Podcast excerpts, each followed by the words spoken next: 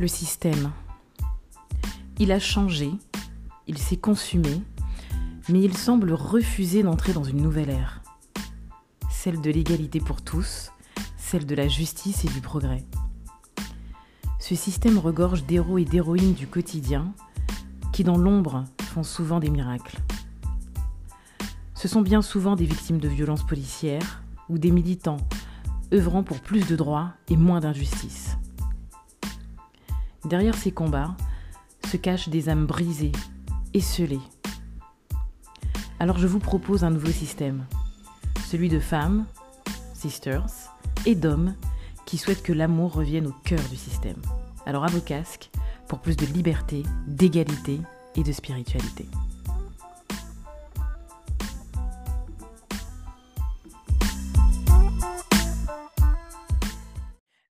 Bonjour à tous et bienvenue sur euh, Système. Aujourd'hui j'ai une invitée de qualité. Tout le temps. voilà, et j'ai l'honneur d'avoir comme invitée aujourd'hui Safia Enjoy Life de Grandeur Noire. Bonjour Safia. Bonjour Karine. et merci. Ah bah c'est moi qui te remercie.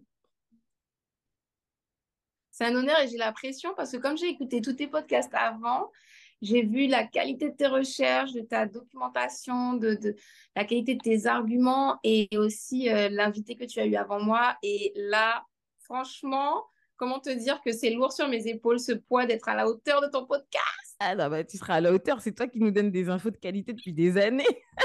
Moi, je me suis inspirée de tes recherches, donc tu vois.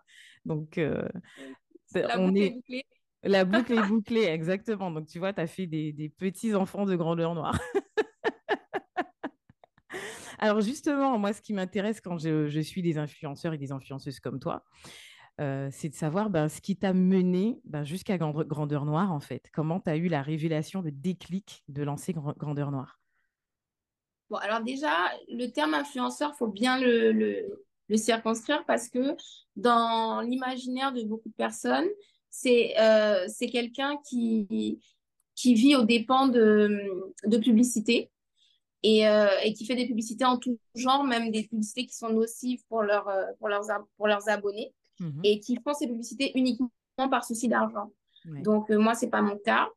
Quand j'utilise mon influence, c'est pour des convictions et c'est pour des choses que moi, j'utilise et, que, et, qui, et qui fonctionnent et qui sont fiables, que j'estime saines. Donc, si par exemple, je vais recommander un produit, ce sera par exemple des savons naturels, euh, parce que j'estime que c'est beaucoup mieux pour la peau, pour le système, euh, l'organisme, etc. Si je recommande un événement, c'est parce que c'est vraiment quelque chose de fiable, ça ne va pas euh, prendre l'argent des gens et puis il n'y a, y a, pas d'événement. Enfin voilà. Donc j'aimerais quand même faire la distinction entre influenceur et influenceur. Et si on doit utiliser ce terme sur, pour moi, moi, je ne me considère pas comme une influenceuse parce que les influenceurs, ils en vivent, c'est un métier. Leur métier, c'est de faire d'utiliser leur, euh, leur, leur, influence sur les réseaux sociaux ou autres pour, euh, à, travers des partenariats de rémunération, pour arriver à vivre de ça. Moi, je ne vis pas de, des recommandations que je fais. La plupart du temps, c'est des recommandations gratuites que je fais parce que justement, j'ai utilisé, et c'est un partage en fait, tout simplement d'infos ou de bonnes adresses. Et voilà, juste ça. Je ne vis pas de ça, donc je, je ne me considère pas comme influenceuse. Mais je comprends ce que tu veux dire dans le sens où en ayant autant d'abonnés sur les réseaux sociaux, j'ai quand même une influence. Donc, je comprends. Donc, tu serais une créatrice de contenu conscient. Exactement, déjà, entre autres, parmi les, casquettes, je fais de, de l'édition aussi. C'est une activité qui, qui, me prend beaucoup de temps. Donc, je suis éditrice. Euh, ça veut dire que non seulement je publie mes livres, mais je produis aussi les livres d'autres personnes. Euh, je produis des, des, des jeux pour enfants. Donc ça, déjà, c'est un métier à part entière. Mmh. Et je dirais que les réseaux sociaux, c'est vraiment pas mon activité euh, la, plus la, la, plus la plus rémunératrice ou celle qui me qui m'occupe le plus. Et heureusement, quelque part, puisque ça reste les réseaux sociaux quand même euh, une visibilité, mais qui te permet aussi de ne pas avoir les yeux Voilà, un outil. Normalement, ça devrait être... Enfin, en tout cas, c'est devenu un outil. À la base, euh, c'était fait pour partager avec des amis, avec la famille. Maintenant, c'est un outil de visibilité quand on a un business. Donc aujourd'hui, le but de mon utilisation d'Instagram et de YouTube, c'est de promouvoir ce que j'ai à proposer, des livres, des contenus informatifs, en fait. Je, je, continue à faire de l'information sur les réseaux sociaux, mais c'est quand même beaucoup pour ramener les gens vers des sources d'information beaucoup plus riches, parce que les réseaux sociaux, le gros souci, c'est que c'est pour des attentions très peu soutenues. Les gens ne restent pas une heure concentrés sur le même sujet sur les réseaux sociaux. Il faut faire du 3 minutes, du 5 minutes maxi. Et moi, j'aime bien aller en profondeur. Donc, je ramène les gens vers des vidéos plus longues sur euh, ma plateforme Grandeur Noire TV ou sur mes livres. D'accord. Et à quelle euh, période tu commences du coup à te lancer sur les réseaux sociaux? Alors, la genèse, c'est que je me suis lancée en deux temps. D'abord, ma propre page euh, où j'avais au départ que mes amis et ma famille. Mais j'ai commencé à, à publier des coups de gueule qui sont devenus viraux aux Antilles, en Guyane. Donc, c'était sur euh, des choses du quotidien de là-bas, euh, mais qui, qui, concernent également beaucoup de personnes dans le monde. Donc, euh, la façon dont, les administrations fonctionnent, la lenteur, les, la réponse des gens à l'accueil, tout, un type, tout un tas de, de choses du quotidien que je, que je commentais avec ma façon de parler, de raconter les choses. Ça a beaucoup plu. Avec beaucoup d'humour. C'est d'abord mon compte personnel qui est devenu viral en fin de compte et qui s'est même transformé en compte d'humour parce que j'ai continué sur cette tendance. Je suis quelqu'un de, de, base euh, de très drôle depuis, le, depuis les petites classes. Hein, ça m'était reproché d'être le pitre, de, mes parents étaient convoqués, etc., trop bavarde. Donc là, en fait, j'ai continué, j'ai exploité cette fibre que j'avais déjà, une fibre humoristique. Et ça s'est transformé en compte d'humour où je faisais pas mal de, de. Et, et ensuite, j'ai commencé euh, Grandeur Noire, la, la page à part entière, parce que sur ma page personnelle, je, je lançais quand même des messages d'éveil, de conscientisation, d'instruction sur l'Afrique, sur la diaspora noire, mais c'était noyé au milieu de l'humour, au milieu de mes voyages, au milieu de plein d'autres choses, et il n'y avait pas de cohérence, et les gens ne prêtaient pas plus attention que ça, donc j'ai décidé de faire une page à part entière pour justement que uniquement les personnes intéressées, par ce sujet euh, puissent consulter uniquement ça et que ce soit pas pollué avec euh, d'autres types de publications.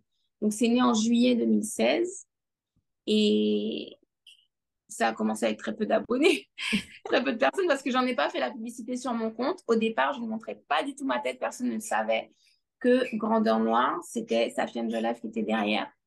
Et ah. c'est venu quand même après. Et pourquoi tu voulais pas montrer ta tête, justement? Parce que je pensais que j'avais aucune légitimité, déjà, de me prononcer sur des sujets euh, graves, des sujets d'histoire, de géopolitique, mhm. euh, de culture, et que euh, avec ce qu'on a, ce, qu'on nous a inculqué à l'école, c'est qu'il faut, il faut être diplômé, il faut avoir suivi une formation académique, universitaire. Et moi, je n'avais pas ça dans, dans, cette thématique-là. Donc, euh, je me disais tout le temps, mais qui suis-je pour amener ce genre d'informations euh, Je ne suis, pas suis pas une personne attitrée. Donc, euh, j'y étais timidement et je n'ai pas assumé tout de suite que ce soit moi, que les gens sachent que c'est moi. Et au final, ils ont aimé le contenu.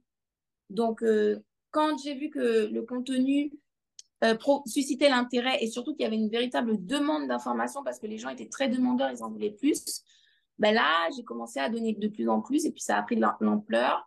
Et quand il a fallu m'inviter euh, sur, des, sur des événements, ben, j'ai bien dû montrer que c'était moi. c'est ça. ben, c'est bien parce qu'en fait, tu as fait les choses euh, crescendo. Et, et, euh, et aujourd'hui, ben, ton travail est, clairement reconnu. Tu as une, une, communauté de, de, quoi, de 130, je ne sais plus combien d'abonnés? en tout cas, ça, ouais, ça dépasse les 100 000. Mais Bon, au-delà des. Je ne suis pas trop sur les chiffres parce que finalement, 100 euh, 000 ou 150 000 ou 200 000 abonnés, ce n'est pas réellement 100 000 personnes ou 200 000 personnes. Il y a des gens qui ont deux comptes, qui ont trois comptes, qui sont abonnés avec tous leurs comptes. Ah Il y a des gens qui euh, ont cessé d'utiliser euh, la plateforme, par exemple Instagram, depuis des années, qui ne viennent plus et qui sont des fantômes. Donc, ce n'est pas forcément représentatif. Mais par contre, ce qui m'importe, c'est effectivement d'impacter des centaines des milliers de personnes en réalité le nombre de personnes qui, qui like ou le nombre de personnes qui commentent, là, on voit vraiment que une publication peut avoir un fort impact. Quand une publication a 1000 commentaires, que 1000 personnes ont pris le temps de lire ça, d'intégrer les informations et peut-être même de les partager avec leurs proches, là, on se rend compte que c'est une vraie onde, comme quand on lance un caillou et qu'il y a une onde qui se répand. Et là, on se rend compte qu'il y a une utilité à faire cette publication. Effectivement. Et aujourd'hui, est-ce que tu penses que ton travail a pu euh, bah, changer l'état d'esprit des, des, des Antilles-Guyanais? Parce que maintenant pas toute seule, mais j'y ai participé. J'y ai participé, mais clairement pas toute seule. C'est pas moi toute seule qui ai révolutionné des, des, des états d'esprit. Euh, c'est un travail d'équipe, hein, la conscientisation. Et mmh. surtout, j'ai des prédécesseurs qui m'ont inspiré, qui, qui, qui m'ont fait naître, qui ont fait naître Grandeur Noire. Sans ces prédécesseurs, moi-même, je ne serais pas passée à l'action. Et euh, alors, ça va de, ceux qui ne sont plus de ce monde, hein, comme euh, Thomas Sankara, tout ce travail-là qui n'est pas mort avec les personnes, toutes ces idées-là qui continuent de, traverser les générations et qui arrivent jusqu'à moi par la lecture, par, bien des choses. Ça a été euh, des personnes aussi que, euh, qui ont été vivantes comme euh, Nusere Kalala, qui mhm. sont encore vivantes comme euh, Evelyn Sain, qu'on connaît sous le nom de Candace Amani en Guyane et qui est une énorme inspiration pour moi parce que, étant en Guyane, je me suis déplacée dans ses conférences, j'ai été dans ses ateliers, j'ai vraiment suivi son travail de très près. Et sans elle, je pense que je ne me serais jamais lancée dans des conférences ou, ou dans le fait de publier des livres. Euh, parce que pareil, elle est autodidacte. C'est une ingénieure euh, dans un autre domaine que l'histoire. Et pourtant, elle fait des choses absolument grandioses dans le domaine de l'histoire. Et ce sont des recherches qu'elle a commencées de façon personnelle et qu'elle a partagées. Ça m'a inspiré à me dire, bah, peut-être que moi aussi, je peux me permettre, peut-être que moi aussi, même si je n'ai pas la légitimité des diplômes, je peux apporter quelque chose. Donc, il y a ces prédécesseurs-là qui ont commencé le travail bien avant moi et qui ont fait des choses bien plus grandes aussi. Donc, moi, je participe, j'apporte mon petit caillou et chacun amène ce qu'il peut. Pour certains, c'est une grosse roche et d'autres, c'est un petit caillou. Mais ensemble, ça construit, ça bâtit un mur, ça bâtit un palais, ça bâtit une cité impériale et on va y arriver. C'est vrai, effectivement, ce que tu me dis, ça me fait penser euh, euh, au débat qui a, eu récemment et qui est encore d'actualité sur euh, l'école panafricaine en Guadeloupe. moi, j'aurais bien aimé avoir ton avis là-dessus, puisqu'on en a discuté avec Fola dans un épisode précédent sur le Talk. Et c'est vrai qu'il y a eu beaucoup, il y a beaucoup d'obstacles pour la, naissance de cette école. Et moi, je n'arrive pas à comprendre pourquoi on, s'entête à vouloir demander bah, à notre bourreau si on peut faire une école qui nous ressemble. Ben voilà, en fait, je ne veux pas du tout offenser les personnes qui sont à l'initiative de ça parce que c'est une excellente initiative. Oui. Simplement, je pense que c'est la méthode peut-être ou, euh, ou, le paradigme dans lequel est insérée cette initiative. C'est-à-dire qu'on veut, en fait, cette école-là, j'ai l'impression, j'ai peut-être pas toutes les infos, mais j'ai l'impression que c'est une école qui veut s'insérer dans le système colonial et être reconnue comme une école euh, aussi valable que toutes les autres écoles publiques. Euh, on ne peut pas être dans la plantation de l'esclavagiste et vouloir vivre comme un marron et vouloir vivre euh, avec la liberté du marron, avec le choix de décision des marrons. C'est pas possible. Il faut sortir de la plantation pour ça. Si on y reste, on est obligé de se plier aux, aux règles de la plantation et aux coups de fouet. Donc, c'est un peu logique que le préfet, qui est en réalité un gouverneur, que l'État colon ne permette pas aux gens qu'ils ont en captivité depuis si longtemps de s'émanciper, puisqu'ils en ont encore besoin de cette main-d'œuvre. Donc, euh, s'ils veulent faire leur école, il faut commencer cette école hors du système, c'est-à-dire sur des horaires qui sont hors des plages horaires du temps obligatoire qu'on doit passer à l'école pour l'instant. Donc, peut-être sur des plages horaires plus courtes comme le mercredi après-midi pour les enfants ou selon l'âge, le mercredi en entier, le samedi, le dimanche que les parents déjà amènent sur des petites sessions comme ça, mais des sessions qui soient tellement puissantes, tellement riches, que ça impacte plus les enfants que toute la semaine qu'ils ont passée à l'école.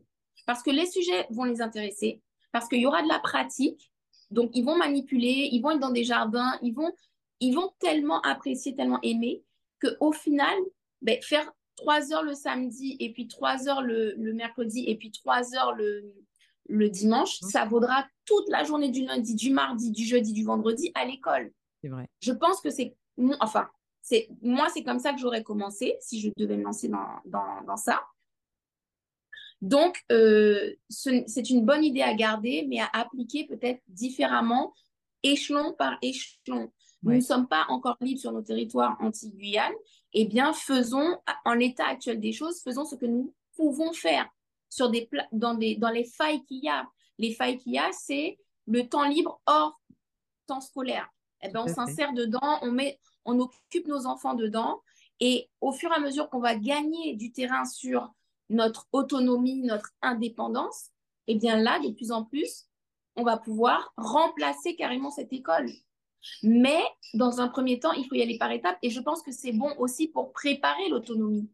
On ne peut pas arriver sur un champ euh, complètement vierge et puis récolter tout de suite des arbres fruitiers sans même planter. Il faut d'abord faire les sillons, il faut d'abord organiser le terrain, le planifier, etc., l'aplatir, etc., l'aplanir, pardon. Et du coup, après seulement on plante, après seulement on, on, entretient avec de l'eau et après seulement on récolte. Je ne pense pas qu'on puisse aller vers l'indépendance, là, en l'état actuel de, la façon dont nous sommes colonisés dans nos esprits et dans nos comportements. Il faut apporter cette émancipation étape par étape. Ouais, je suis assez d'accord avec ça parce que moi, j'ai ma fille va avoir 19 ans. Et euh, quand elle arrive en cours d'histoire et qu'elle arrive sur la, partie sur la Seconde Guerre mondiale et ensuite la décolonisation, c'est toujours des débats, mais en plus, elle ne se laisse pas faire, quoi. Elle contredit le prof, même pour la santé mentale des enfants, à l'adolescence en tout cas, quand ils vont arriver sur cette partie du programme, les enfants euh, ne vont pas se laisser faire. Ils ont, alors nous, les parents, on essaye de distiller avec ben, l'info que toi tu diffuses et les bribes d'informations qu'on peut euh, trouver, nous, de par nos recherches, on essaye d'instiller tout ça au sein de nos enfants, mais ce n'est pas euh, suffisant. Mais c'est vrai que même pour leur santé, moi, je vois que ma fille, euh, elle, pète quasiment les plombs en cours d'histoire. Et on m'appelle, on me dit, votre fille, elle contredit le prof. Et j'arrive, je dis, bah, elle a raison, elle, a sa version d'histoire et puis il y a la vôtre. Donc, euh, même si vous m'appelez pour me dire qu'elle est, elle, un peu, elle contredit le prof, mais on a, nous, notre version de l'histoire et on a le droit aussi d'échanger sur notre version. Et ça, c'est très important pour. Euh, moi, je vois que ma fille, ça vraiment, ça la perturbe, ça la, ça la touche, quoi.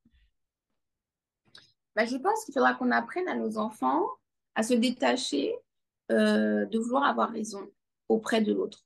C'est vrai. Et de vouloir imposer sa version à l'autre et de vouloir faire comprendre à des gens qui ne veulent pas comprendre. Parce que les informations sont partout. Comment se fait-il que nous y avons accès et pas eux? Ils y ont accès, ils choisissent de ne pas y croire ou de ne pas creuser et de ne pas euh, admettre, parce que c'est même pas de la croyance, c'est admettre. Il y a des dates, il y a des faits, c'est, il y a des témoignages écrits, même de leur camp, hein, de, de, de, colons qui ont écrit des choses.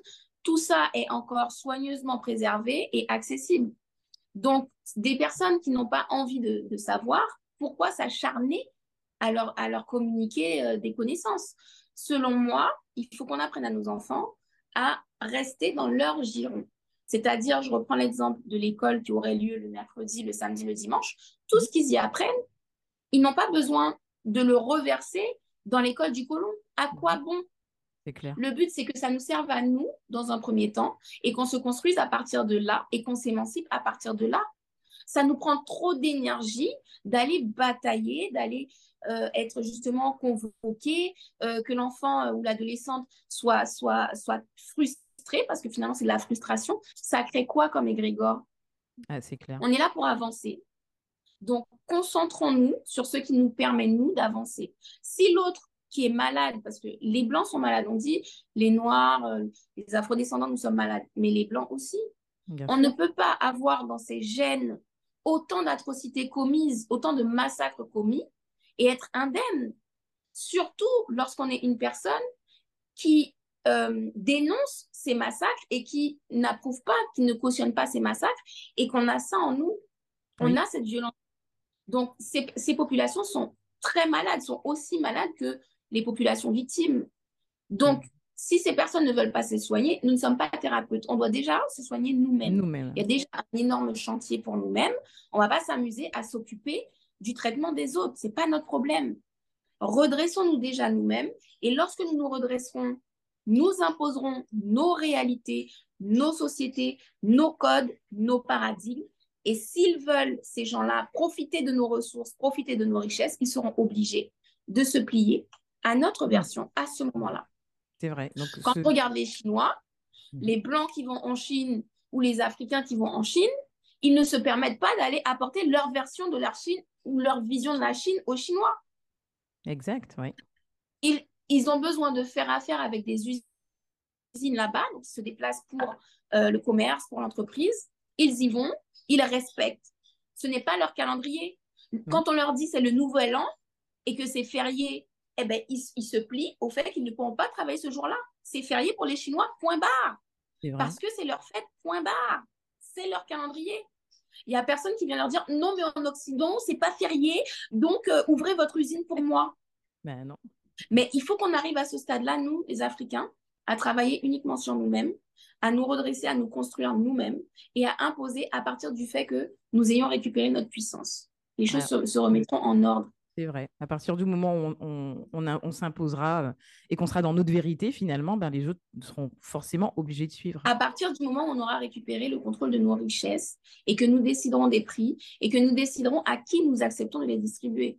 Aujourd'hui, la Russie, quand elle dit il n'y a pas de gaz pour un tel, la, le un tel est pénalisé. Ah oui. Quand il choisit de donner son, son gaz à la Chine ou au Brésil, eh ben, les autres qui n'ont pas le gaz sont empêtrés. Oui. Donc, le jour où les Africains ou les, la Caraïbe, ou peu importe, les pays euh, à, à majorité afrodescendante vont décider à qui ils distribuent ci ou ça, je peux garantir à tout le monde que les personnes qui ont besoin de ces ressources-là vont se plier au paradigme, Ouais. à la vision et à la version de l'histoire de ceux qui ont le, le rapport de force, de ceux qui contrôlent le rapport de, for- de force. Justement, je rebondis, je rebondis sur tes mots, la puissance. On a fait le- le- mon dernier épisode parle des femmes potomitan. Est-ce que tu te considères comme étant être une femme potomitan clairement, dans tous les sens de ce terme, parce que euh, déjà, euh, par rapport à mon enfant, l'influence que j'ai sur mon enfant, qui est, euh, qui est énorme, les valeurs que je transmets, tout, tout, de par, de, même auprès de mes amis, j'ai, oui, j'ai une force qui est là. Auprès, dans ma sphère privée, j'ai cette force que je, que je rayonne autour. Et ce n'est pas de la prétention de le dire, c'est un constat. Parce que les autres, c'est le retour que j'ai de mes proches. Et je rayonne également au niveau grandeur noire sur des milliers de personnes que je ne connais même pas, mais pour qui je représente, enfin, qui s'inspirent en tout cas de ce que je propose comme contenu ou comme exemple. Donc, euh, par exemple, toi qui démarres ce, podca- ce podcast en te disant, bah, tiens, euh, j'ai lu ça sur Grandeur Noire ou, ou, je- ou Grandeur Noire l'a fait, je peux le faire. Donc, oui, oui, je suis une femme potomitan, ça c'est clair. Donc, Et ce n'est pas de la prétention que de le, que de le dire, c'est un, fait. bah, c'est bah, bien, que tu- j'aime bien quand tu dis ce n'est pas de la prétention parce que effectivement, pour moi, hein, je, on, on a toutes, en tant que femme, cette force en nous. On sait juste qu'on ne sait pas où euh, aller la chercher ou sinon la vie nous dit, euh, nous met devant le fait accompli et on est obligé de devenir, euh, d'aller puiser euh, le poteau mi-temps qui est en nous, j'ai envie de dire. Exactement. Voilà, et, le- la, la problématique qu'on qu'on a aujourd'hui, bon, je pense que ça c'est pour l'ensemble des femmes, pas que pour les femmes afrodescendantes, c'est que pendant longtemps on a voulu pas nous rabaisser, mais nous faire comprendre que bon, c'était pas, euh, c'était pas euh, intéressant de, de, de D'être la femme. Exactement. Bah, déjà, ça a été pointé du doigt par des hommes, hein, Mhm. disant que oui, il faut redonner la place à l'homme, euh, la femme est trop imposante, elle prend trop de place, euh, elle est masculine. Euh, bon, écoutez, il y a une réalité, c'est que la puissance créatrice de tout cet univers dont on profite, elle a donné le pouvoir de création à la femme. Elle n'a pas Oui. donné à l'homme. Je suis désolée, mais le fait de, de, de, de construire des os, un système nerveux, un cerveau, un cœur, une peau, des ongles, des cheveux, tout ça, Une âme, c'est la conscience. son organisme qui est capable de le faire. Ils pourront faire toutes leurs expériences scientifiques qu'ils veulent. Un homme ne sera jamais capable, avec son organisme d'homme, même en ayant changé de sexe ou quoi que ce soit, de concevoir autant de choses d'un être humain. Donc, la femme, elle construit l'être humain qui sort d'elle entier. Il ne manque rien quand l'en- euh, l'être humain est prêt à sortir au bout de neuf mois. C'est vrai. Je parle bien sûr dans, dans l'aspect euh, d'une santé, euh, euh, dans, le, dans, dans, le, dans le cas où la femme est en pleine santé, qu'elle a son enfant au bout de neuf mois, qu'il n'y a pas de complications. dans l'aspect le plus naturel des choses, c'est ce qui est censé se passer. Et ce pouvoir-là, c'est la femme qui l'a. Pourquoi? Pourquoi c'est elle qui a hérité de ce pouvoir de création Il y a bien une force supplémentaire qui est donc accordée à la femme. Parce qu'en même temps que la femme construit les os, euh, etc., du bébé, elle continue de fonctionner. Elle continue, le, le système, donc finalement, son système interne fonctionne pour deux entités différentes. Et parfois même quand il y a des jumeaux, des tripés, pour plus. Donc c'est énorme comme machine. Si on dit que l'être humain est une machine incroyable, la femme est déjà le niveau supérieur. Ah Donc, à un moment donné, il faut juste respecter la nature. La nature a décidé que la femme avait une force supplémentaire.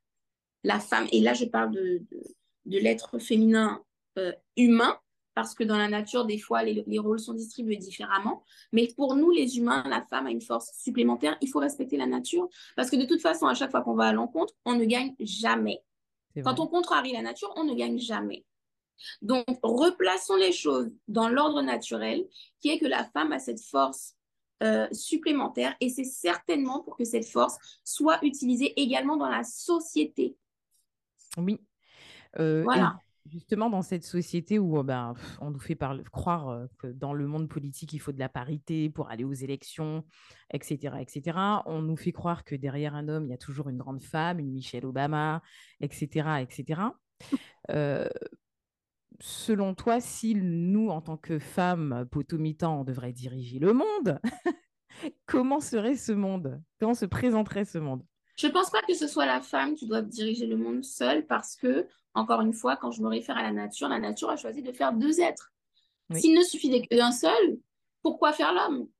Il y a une complémentarité qui est nécessaire et on le voit partout dans la nature. Que ce soit un arbre, que ce soit une fleur, que ce soit euh, le moindre animal, il faut la version femelle, il faut la version mâle. Et ce n'est que comme ça qu'il y a reproduction. Donc, l'homme est nécessaire. Et donc, pour pouvoir euh, euh, je n'aime même pas le, terme diriger, gouverner, pour pouvoir s'implémenter dans l'harmonie de la nature sans lui faire obstruction, sans, sans en abuser et sans détruire, je pense qu'il faut réunir la force féminine, la force masculine, intelligemment, justement en, en reconnectant cette entente entre l'homme et la femme, et à partir de là, prendre les meilleures décisions parce que l'homme est spécifique pour certaines choses, la femme est spécifique pour certaines choses. L'état d'esprit de l'homme, l'état d'esprit de la femme, ce ne sera pas la même chose. Et du coup, chacun va apporter mutuellement dans le panier. Et ce qui va en ressortir, c'est une puissance suprême. Justement, je rebondis sur ce que tu dis, sur le fait qu'aux aux Antilles, Guyane, on a beaucoup de familles monoparentales et que justement cette absence euh, voulue ou non hein, euh, du père euh, déséquilibre la société forcément comment tu vois cette. est-ce que tu penses qu'on devrait changer tout ça? Si on devrait le changer, comment? Enfin, Est-ce que tu as une vision à apporter là-dessus? Bah déjà, c'est retourner aux origines, retourner aux sources. À la source, il y avait l'homme et la femme ensemble, qui ont fondé des foyers ensemble et qui ont fondé des villages ensemble. Il y aurait, on ne serait pas là aujourd'hui si les, les villages n'avaient pas, pu devenir périns pérenne, on dit. Mhm. Donc, pour devenir pérenne, il faut qu'il y ait euh, déjà une euh, transmission euh, de génération en génération et donc des générations qui naissent. Pour naître, une nouvelle génération a besoin de, l'homme et la femme, déjà. Et quand on remonte à cette source-là, effectivement, nous, les Africains, nous avions cette stabilité, cette pérennité d'être dans un rôle où il y a l'homme, il y a la femme, et les deux, ensemble, créent des choses, des familles, des villages. Euh, on nous a retiré ça pendant l'invasion, les différentes invasions, que ce soit l'invasion arabe, euh, l'invasion orientale, l'invasion, euh, quand je dis orientale, c'est plus vers l'Asie, les Asiatiques aussi ont tenté, et bien évidemment la dernière invasion qui est européenne. Tout ça a été brisé et il faut le récupérer. Parce que ce qui nous réussissait, c'était quand l'homme et la femme étaient ensemble.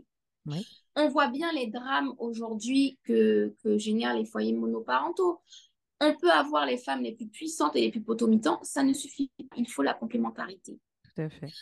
Chacun a son expertise, chacun a ses facultés et chacun a sa force à apporter pour construire un enfant ou des enfants correctement.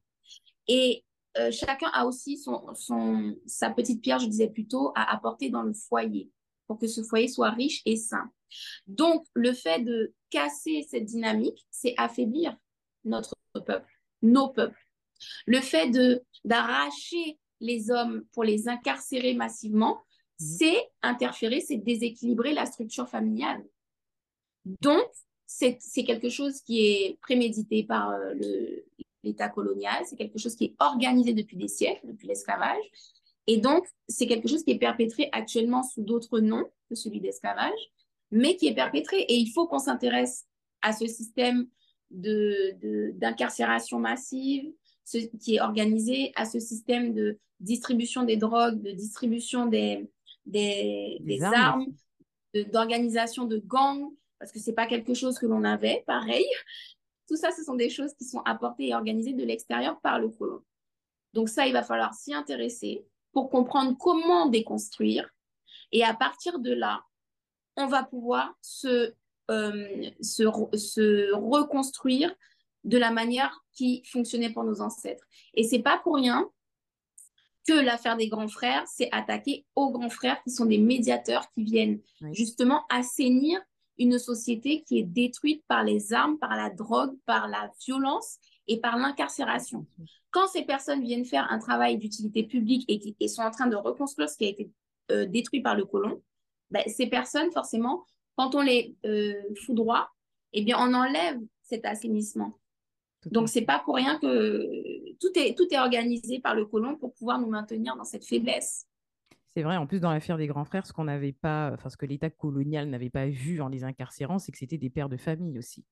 Et pour le coup, euh, tous ceux qui sont pères dans l'affaire, ce sont des pères qui s'occupent de leurs enfants et qui, euh, et qui nous disent dès l'incarcération, mais comment, euh, comment vous allez, qui demandent à leurs compagnes et leurs épouses, mais comment vous allez faire avec les enfants? Et c'est vrai que les familles se sont, ont lutté ont lutté dans un premier temps pour d'abord protéger les enfants ben, de, de, du traumatisme médiatique, parce que pour certains, ben, leurs noms se sont retrouvés dans le journal, euh, dans les médias nationaux et internationaux. Et effectivement, quand, et voilà, et quand Sanaé, la fille d'Onil, tombe malade, on le vit comme, un, ouais, comme une forme d'échec, parce que là, les enfants sont directement touchés. Et, euh, et c'est ce, qui, dérange aussi dans cette affaire-là. Comment quelqu'un dépeint comme un gangster peut-il être peut-il réclamer, réclamer ses enfants? Donc là aussi, c'est les prémices.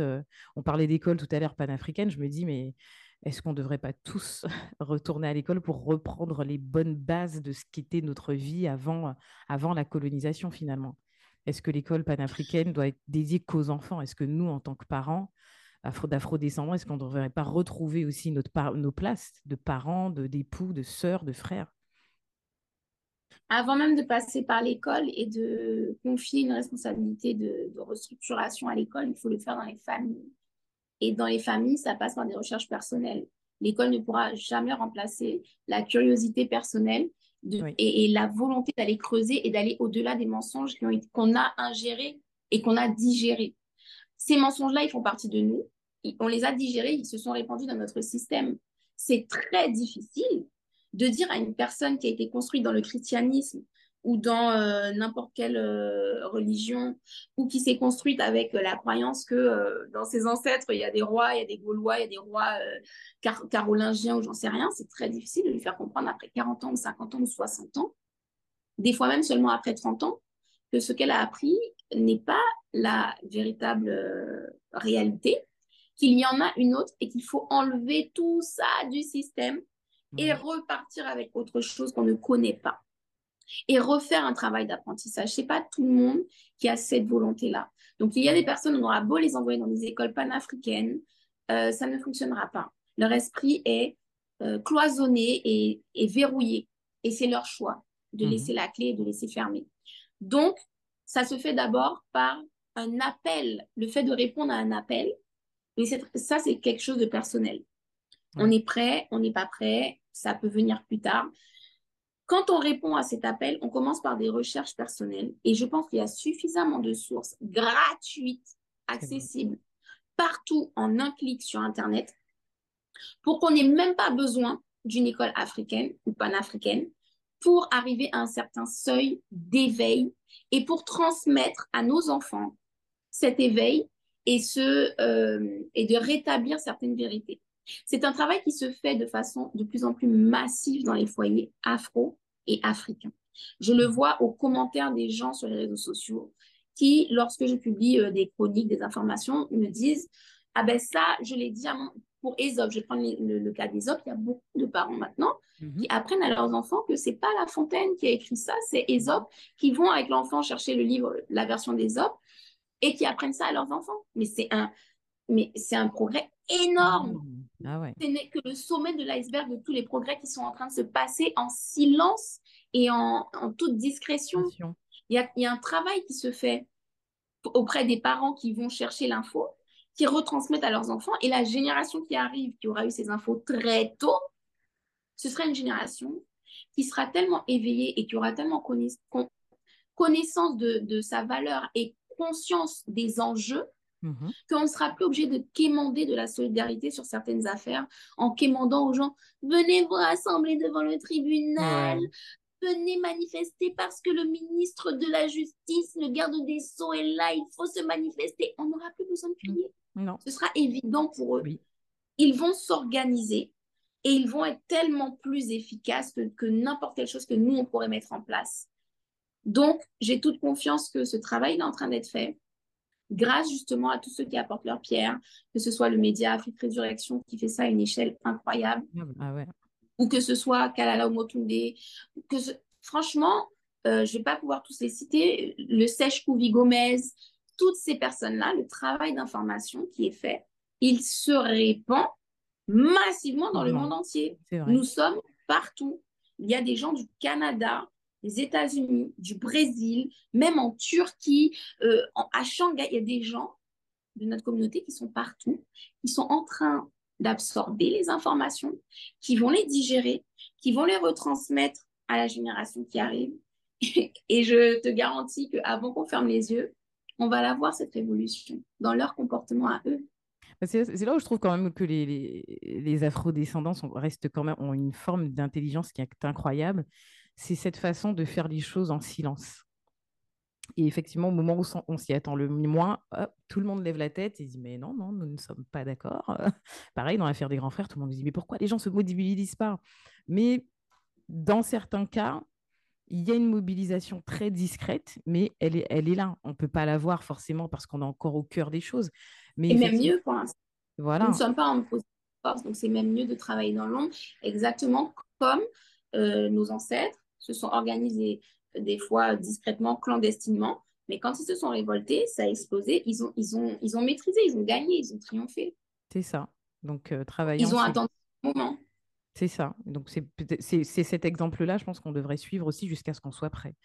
Et justement, en parlant de travailler en silence, avant de préparer l'épisode, tu m'as dit que tu voulais beaucoup échanger sur nos ressources parce qu'on se plaint souvent. Alors, j'ai vu une, vidéo d'une dame, d'une mamie, hein, une vieille dame, qui expliquait oui, tout le monde veut l'indépendance, mais avec quelle économie, quelles ressources, comme si. Parce que les gens, comme tu disais tout à l'heure, sont persuadés que si on arrive à l'indépendance, ben, on, sera des miséreux, on va pas, on mangera pas. Enfin, moi, je suis pas du tout d'accord avec. Avec, avec tout ça, une indépendance, ça se prépare, on ne devient pas indépendant du jour au lendemain. Donc, toi, voilà, si tu demain, tu devrais euh, donner des, idées, donner ta version des, des, choses sur les, ressources qui nous permettront de nous enrichir, comment est-ce que tu vois tout ça? Bon, ce que je répondrais déjà à cette mamie avec toute mon insolence, c'est que elle a peut-être raison sur le, sur à l'instant T. Euh, maintenant, quand euh, elle fait son constat, Maintenant, mamie, il, n'est jamais trop tard, mamie, quel que soit ton âge, pour aller approfondir les choses et ne pas rester dans le constat, de sorte de préparer demain. Parce que c'est bien beau de se plaindre sur l'instant T, mais qu'est-ce qu'on fait? On reste là et on se plaint indéfiniment pour que l'instant T dure indéfiniment? Ou est-ce qu'on met des choses en place à partir de ce constat? Donc, euh, la première des choses, c'est que l'économie se bâtit euh, avec les forces vives du pays. Il n'y a pas de secret, ce n'est pas des choses euh, euh, sur Internet, la crypto-monnaie. C'est pas ça qui amène une économie. C'est pas des choses virtuelles. C'est d'abord des choses factuelles. Donc, euh, ces, choses factuelles, elles existent. Mais pour les mettre en place, il faut des forces vives qui soient dans la volonté. Tant qu'il n'y aura pas une masse critique qui voudra se détacher de la pieuvre coloniale qui nous étouffe, et ça ne sert à rien de mettre quelque... En fait, ce sera voué à l'échec parce qu'on sera trop peu nombreux à mettre en place, on sera trop peu nombreux à consommer différemment. Donc, il faut qu'il y ait une masse critique qui ait cette volonté. Pour avoir cette volonté, il faut que cette masse critique soit informée, soit éveillée. Donc, il y a des étapes. D'abord, on informe, ce qui provoque un éveil, ce qui provoque une solidarité, ce qui provoque le fait de pouvoir travailler ensemble et de réaliser que ensemble, nous sommes inarrêtables. Ensemble, nous sommes imparables, nous sommes puissants. À partir de là, on met en place des boycotts, on met en place des initiatives euh, ouvrières. Le simple fait de travailler la terre, on commence juste par ça. Juste le fait de pouvoir se nourrir, l'autosuffisance alimentaire, absolument tous les territoires en sont capables. Même les territoires qu'on pense arides, désertiques, il y a quelque chose à faire. Il y a des nappes phréatiques, il y a des puits, il y a des choses à faire partout sur cette planète. Donc, ce n'est pas sur des endroits où la végétation est abondante, comme en Guyane ou aux Antilles, qu'on ne pourra rien tirer de notre terre. Avant, nous, les Amérindiens, ce qu'on appelle les Amérindiens, ils vivaient de quoi? Ils se nourrissaient avec tout ce qu'il y avait sur place, d'accord? Il n'y avait pas d'importation. Donc, ce qu'ils étaient capables de mettre en place comme agriculture, nous sommes capables de le remettre en place parce que c'est le même sol qui est encore là. Ensuite, euh, une fois que l'on peut se nourrir et, oui, voilà, se nourrir, que ce soit l'eau ou les aliments, eh bien, on passe au fait de se soigner. Et ce ne sont pas les plantes médicinales qui manquent. Une société qui peut se nourrir et se soigner, elle a besoin de quelle importation? Une fois que ça, c'est maîtrisé, eh bien, on passe à l'éducation pour transmettre ces connaissances, pour créer des métiers, pour créer des gens qui vont euh, aller dans ces métiers, mais des gens locaux, pas des gens de l'extérieur. Et puis, euh, justement, bah, première ressource, c'est, ce sont les plantes, la végétation. Il n'y a rien à inventer. Euh, une plante peut être médicinale, donc elle peut devenir un médicament, elle peut devenir un complément alimentaire, elle peut devenir un aliment, elle peut devenir un jus, elle peut devenir une infusion. Ce sont plusieurs dimensions qui se monétisent et qui peuvent se monétiser cher. Aujourd'hui, un complément alimentaire en pharmacie, il coûte entre 8 euros pour des toutes petites gélules qui vont durer deux semaines et 12 euros. Mhm. Et il y a même plus cher que ça. Donc, une plante peut rapporter au niveau complément alimentaire. L'industrie pharmaceutique, c'est la plus riche du monde, c'est la plus prolifique du monde, et c'est celle qui ne tombe jamais en arrêt. Il peut y avoir une guerre, il peut y avoir une pandémie, il peut y avoir ce qu'on veut comme crise, il peut y avoir une crise économique. Les gens consomment des médicaments, les gens ont besoin de se soigner. Donc jamais euh, cette, cette, industrie ne connaît euh, de, déclin en fait. Donc déjà se positionner sur la pharmaceutique et sur la, euh, sur la cosmétique aussi avec les plantes, j'ai oublié. Mais les plantes, cosmétiques cheveux, cosmétiques peau, maquillage, voilà. Donc, regardez tous les secteurs simplement avec les plantes qui poussent sur le bas-côté, c'est-à-dire que en Guadeloupe et en Martinique, on roule sur des voies express. Tout le bas-côté de la voie express, ce sont des plantes que l'on peut monétiser très cher. Donc, on peut faire des industries. Mais on est là, on jette nos bouteilles plastiques sur ces plantes-là et on pollue. Et on ne s'occupe pas de ces plantes-là et après on dit, ah, on n'a pas d'économie. On est assis sur des, sur des millions. le figuier de barbarie, le figuier de barbarie, ce qu'on appelle la raquette, ce avec quoi on, fait les soins des cheveux. Euh, l'huile de figuier de barbarie, un litre d'huile est vendu euh, une fortune. Voilà. Juste ça, quand même. Euh, et en plus, il n'y a pas d'excuse parce qu'il y a déjà cette industrie qui a commencé avec, il me semble, le docteur Joseph, si je dis pas de Exactement. Henri Joseph. Voilà, qui a déjà mis en pratique le Virapic avec une plante locale de Guadeloupe pourquoi on ne peut pas euh, étendre à d'autres plantes? Pourquoi est-ce qu'on ne peut pas créer de, laboratoire? Il y a des Guadeloupéens qui se forment dans la pharmaceutique et dans la, dans euh, la, dans le, dans la médecine, etc., dans la recherche. Il y en a. Il y en a même qui vont travailler au Canada ou, ou aux États-Unis parce qu'il n'y a pas, ils pensent en tout cas parce qu'il n'y a pas de laboratoire actuellement au niveau de leurs compétences. Donc, déjà, ne serait-ce que ça, c'est une ressource, les plantes. L'énergie solaire, euh, enfin, pardon, l'énergie de façon générale, euh, on peut la créer de différentes façons, la produire aux Antilles en Guyane à partir du soleil qui a toute l'année, à partir de l'eau qui a toute l'année et notamment des courants. On a des courants marins, on a des courants fluviaux. Euh, on peut utiliser le vent qui, pareil, est présent toute l'année. Euh, les gars, on a déjà trois types de production différentes. On peut s'autosuffire sur nos îles ou en Guyane, rien qu'avec ça, en fait. Et ça, c'est des métiers. Des usines qui produisent de, à partir de ces, de ces éléments. On a des métiers, on a des ouvriers, on a, on a du personnel, on a, il faut la partie administrative, il faut tout ça. Bien sûr, des, des locaux pour gérer ça. Bien sûr. Et sans même parler de la géothermie. Ah. Donc, on a des on a des filons, c'est même plus de l'or, c'est même plus du platine, je sais pas, c'est en quoi. on a des filons, c'est du vibranium qu'on a. Ah, et c'est pas. On a de quoi vraiment euh, être riche du jour au lendemain. La seule chose qui nous manque, c'est la volonté. Et nous n'aurons pas cette volonté tant que nous ne serons pas informés correctement.